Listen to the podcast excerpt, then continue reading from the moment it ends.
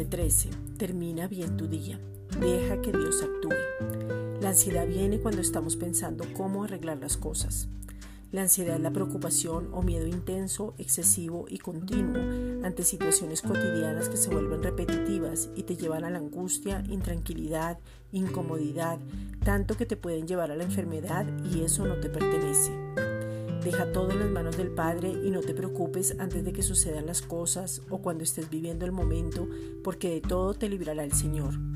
La fe no es riesgo, la fe es descanso y reposo absoluto una confianza sobrenatural en todo lo que Cristo ya hizo porque la fe es Jesucristo mismo. Descansa en la promesa que es Cristo, en sus promesas que es la palabra y confía en Dios Padre y no trates que los milagros ocurran porque es el Padre el que actúa y no tú mismo. Salmos 46:10 Estad quietos y conoced que yo soy Dios. Seré exaltado entre las naciones, enaltecido seré en la tierra. Esta es una reflexión dada por la Iglesia Gracia y Justicia.